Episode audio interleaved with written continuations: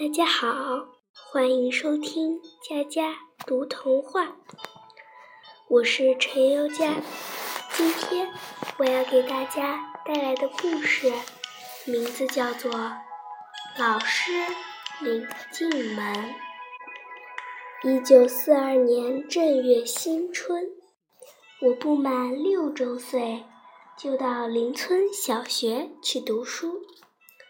学校坐落在关帝庙的后殿，只有一位老师，教四个年级，四个年级四个班，四个班只有四十人。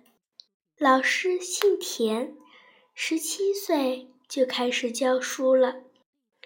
开学第一天，我们排队进入教室，田老师。先给二年级和四年级同学上课，让三年级的学兄把着一年级学弟的小手描红。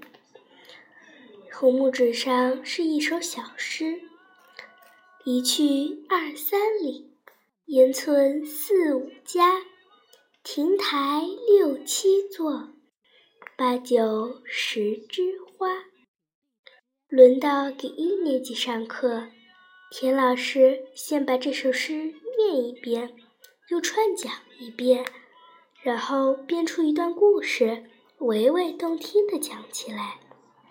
我还记得故事的大意是：一个小孩牵着妈妈的衣襟去姥姥家，一口气走出二三里，眼前有一个小村子。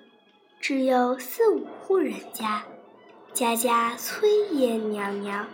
娘俩走累了，看见路边有六七座亭子，就走过去歇脚。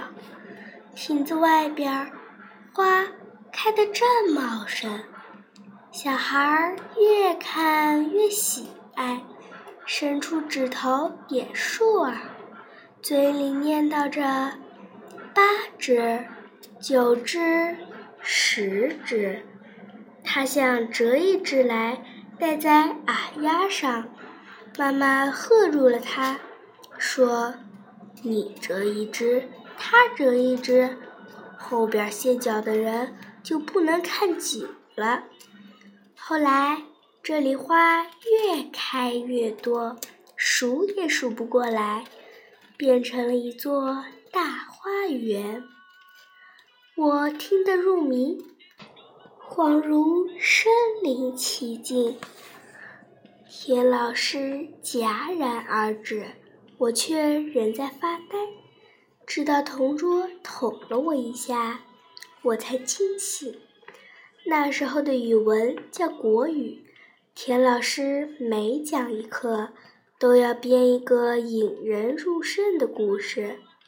我在田老师门下授业四年，听到上千个故事，这些故事犹如点点春雨，滋润着我。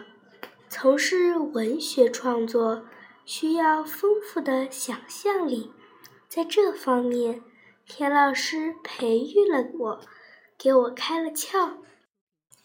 有一年，我回家乡去。遇到田老师正拄着拐杖在村边散步，我依然像四十年前的一年级小学生那样，恭恭敬敬地向他行礼。谈起往事，我深深感谢老师在我那幼小的心田里播下文学的种子。老人摇摇头，说。这不过是无心插柳，柳成荫。